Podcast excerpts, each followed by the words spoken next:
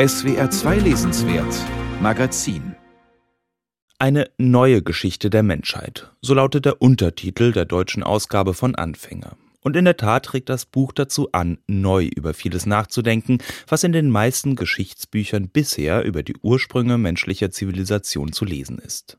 Der Anthropologe David Graeber und der Archäologe David Wengrow entkräften anhand jüngerer Forschungsbefunde ihrer Disziplinen viele gängige Theorien zur Entstehung von Zivilisationen und setzen ihnen eigene, oft überraschende Thesen entgegen.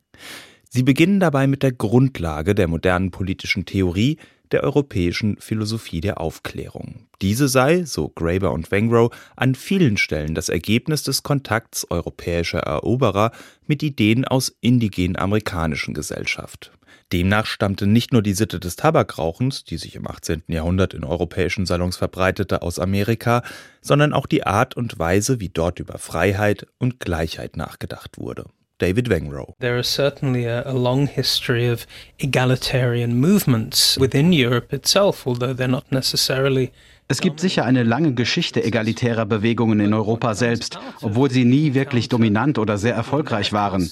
Was sich aus dem Zusammentreffen mit den Amerikas entwickelt, ist etwas ganz anderes. Es ist der Schock, ganzen kulturellen Systemen zu begegnen, die auf den Prinzipien der Freiheit und Gleichheit aufbauen. Für die Europäer bedeutete das einen großen Schock und eine Überraschung, die großen Einfluss hatte. Uh, Noch größer dürfte der Schock für indigene Amerikaner über den Umgang der Europäer untereinander gewesen sein, vermuten die Autoren. Die vielen mehr oder weniger edlen Wilden, die in den Werken Diderots, Voltaires oder Montesquieus das europäische Gesellschaftssystem in Frage stellen, waren zwar imaginäre Sockenpuppen, beruhten aber auf realen Vorbildern. Eingehend befassen sich Graeber und Wengrow mit dem indigenen Anführer und Diplomaten Kondiaronk, der von Amerika aus auch nach Europa reiste. Überliefert ist unter anderem ein Streitgespräch Kondiaronks mit einem französischen Baron namens Louis Armand de Lomdars. Ich denke seit sechs Jahren über den Zustand der europäischen Gesellschaft nach und finde das Handeln der Menschen dort noch immer in allen Bereichen unmenschlich. Ich bin der Überzeugung, dass sich dies auch nicht ändern wird, solange ihr an eurer Unterscheidung zwischen mein und dein festhaltet. Das erinnert stark an Jean-Jacques Rousseaus Argumentation rund 50 Jahre später in seinem Diskurs über die Ungleichheit, wo der Zaun zur Abgrenzung von Eigentum als Wurzel allen Übels benannt wird. Aber noch spannender als Rousseaus Antwort finden Graeber und Renworth die Frage, warum eine Institution des Ancien Regime wie die Akademie de Dijon die Preisfrage nach dem Ursprung der Ungleichheit überhaupt gestellt hat. Offenbar hatten amerikanische Sichtweisen auf Europa, wie die von Kondiaronk, den europäischen Diskurs in Bewegung gebracht. European historians have generally written about Europäische Historiker haben gewöhnlich über die Aufklärung als etwas geschrieben, was im Grunde aus Europa kommt, aus einer innereuropäischen Diskussion zwischen Europäern. Im Buch haben wir den Blick auf die Frontier gerichtet, auf die nordamerikanischen Kolonien, und was wir dort gefunden haben, hat uns wirklich überrascht nämlich eine substanzielle Kritik am politischen System der Kolonialisten, zuerst formuliert von indigenen Amerikanern. Eine Kritik, die schließlich als Aufklärungsphilosophie ins europäische Bewusstsein einsickerte. Für Graeber und Wengrow ist es kein Zufall, dass dieser indigen-amerikanische Einfluss weitgehend in Vergessenheit geraten ist. Fast schon systematisch, so die Autoren, werde in den Sozialwissenschaften das politische Bewusstsein indigener Völker unterschätzt ebenso bei Völkern des Altertums. In vielen Publikationen heißt es zum Beispiel, wir lebten heute mit Steinzeitgehirnen in einer modernen Welt. Graeber und Wengrow betonen hingegen, auch Steinzeitmenschen hatten schon moderne Gehirne. Ihre Gemeinwesen waren das Produkt bewusster politischer Aushandlungsprozesse. Die Frage, wie hierarchisch eine Gemeinschaft aufgebaut sei, hänge eben nicht damit zusammen, ob sie sich von der Jagd oder von Ackerbau ernährt. Oft werde etwa Jäger- und Sammlerkulturen eine Tendenz zu flachen Hierarchien und kleineren Gruppen zugeschrieben. Zu Unrecht, sagen Graeber und Wengrow.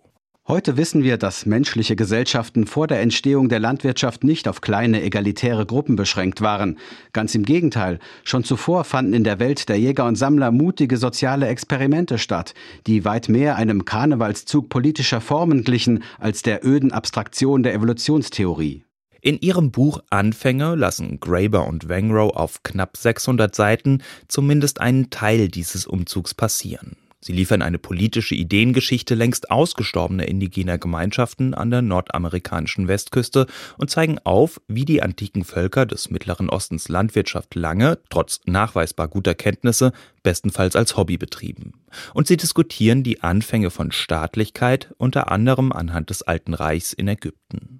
Schließlich entwickeln sie ihre eigene Theorie zur Entstehung von Staaten. Aus drei Grundpfeilern entwickelt sich für sie staatliche Macht Gewalt, Charisma und Bürokratie. Das Buch ist gleichzeitig ein mutiges Essay und ein detaillierter Forschungsbericht. An manchen Stellen liest es sich wie ein Pamphlet mit bissigen Seitenhieben gegenüber populären Historikern wie Jared Diamond oder Yuval Noah Harari. In guter angelsächsischer Tradition bedienen sich Graeber und Wengrow einer klaren, leicht verständlichen Sprache.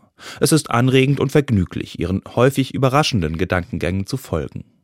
Beide Autoren stehen politisch weit links. David Graeber bezeichnete sich Zeit seines Lebens selbst als Anarchist. Sein und David Wengrows Ansatz bricht an vielen Stellen mit vorherrschenden Geschichtsbildern, die sich aus der materialistischen Tradition speisen, soziale Machtverhältnisse aus den Produktionsbedingungen abzuleiten. Genauso wenig wie irgendein Königreich der Antike alternativlos war, ist aus ihrer Perspektive heute der weltumspannende Kapitalismus alternativlos. In the book, what we try to show is that this kind of teleological way of reading back from our Wir versuchen aufzuzeigen, dass diese teleologische Art von unserer jetzigen Situation in die tiefe Vergangenheit zurückzulesen, bei diesen Debatten über den Ursprung des Staats, den Ursprung des Privateigentums, den Ursprung der Ungleichheit, da sehen wir Leute, die ein Mantra wiederholen. Was wir im Moment haben, ist alles, was wir haben können, ist das Produkt einer sozialen Evolution. Aber was wir auch zeigen, ist, dass die Befunde, die uns aus verschiedensten Forschungsfeldern in den letzten 30 bis 40 Jahren erreicht haben, dieses Bild auf den Kopf stellen. flooded in from a whole variety of different fields in the last 30 or 40 years has turned that picture on its head. Anfänge ist ein streitlustiges und streitbares Buch über den Ursprung der Zivilisation und eine Anregung darüber zu debattieren, wie menschliches Zusammenleben funktioniert, in der Steinzeit genauso wie in der Gegenwart.